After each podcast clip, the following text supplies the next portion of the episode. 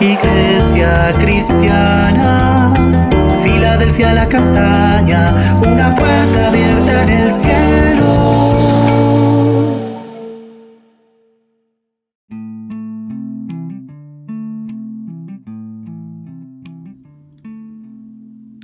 Amada Iglesia, muy buenos días.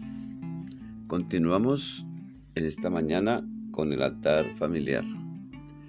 Hoy vamos a estar mirando en segunda de Pedro, de Pedro 1, 1 a 3 en la traducción al lenguaje actual.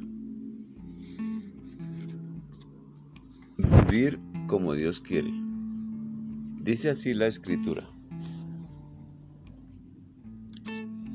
Yo, Simón Pedro, Estoy al servicio de Jesucristo, quien me envió a anunciar su mensaje.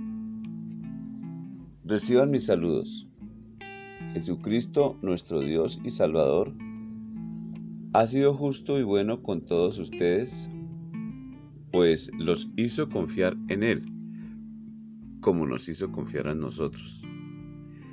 Le pido a Dios que, que los ame mucho y les permita vivir en paz y que ustedes estén siempre dispuestos a conocer más a Dios y a nuestro Señor Jesús. Dios utilizó su poder para darnos todo lo que necesitamos y para que vivamos como Él quiere. Dios nos dio todo eso cuando nos hizo conocer a Jesucristo. Por medio de Él nos eligió para que seamos parte de su reino maravilloso.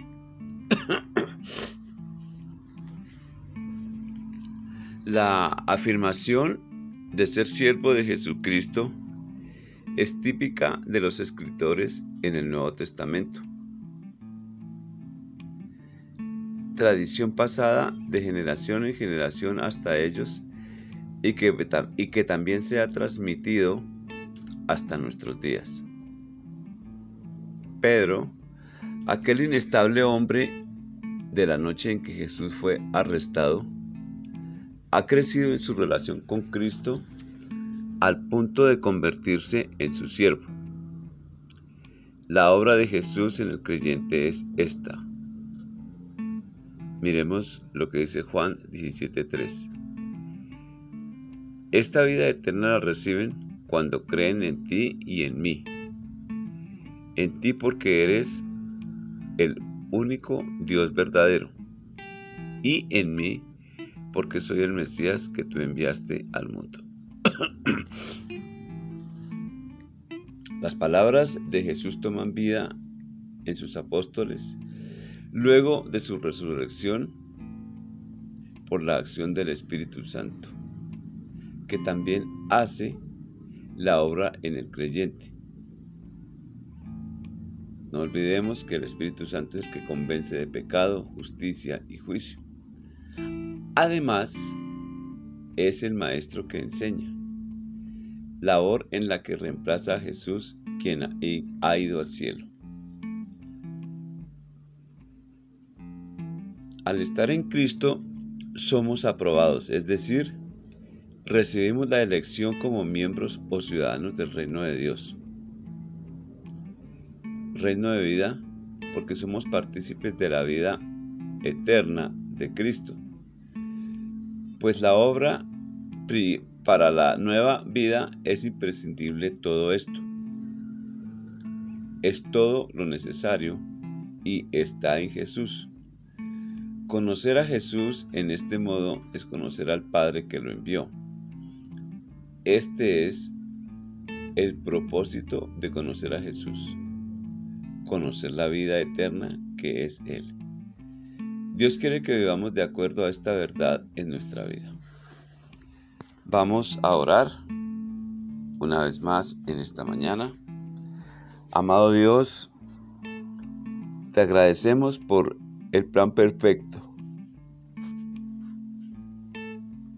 que tenías desde la fundación del mundo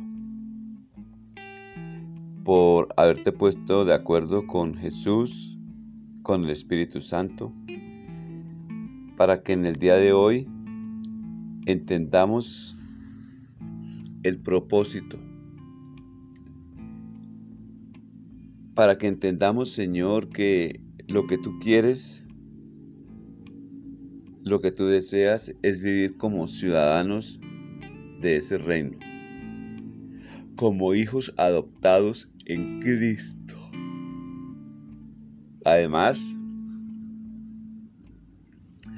te agradecemos porque es a través del Espíritu Santo que podemos llegar a esa vida de relación con Jesús. Gracias Espíritu Santo por propiciar ese conocimiento en nuestra vida. Gracias por haber llenado nuestros corazones. Gracias Señor. Amada iglesia, feliz resto de fin de semana. Que el Señor les bendiga poderosamente.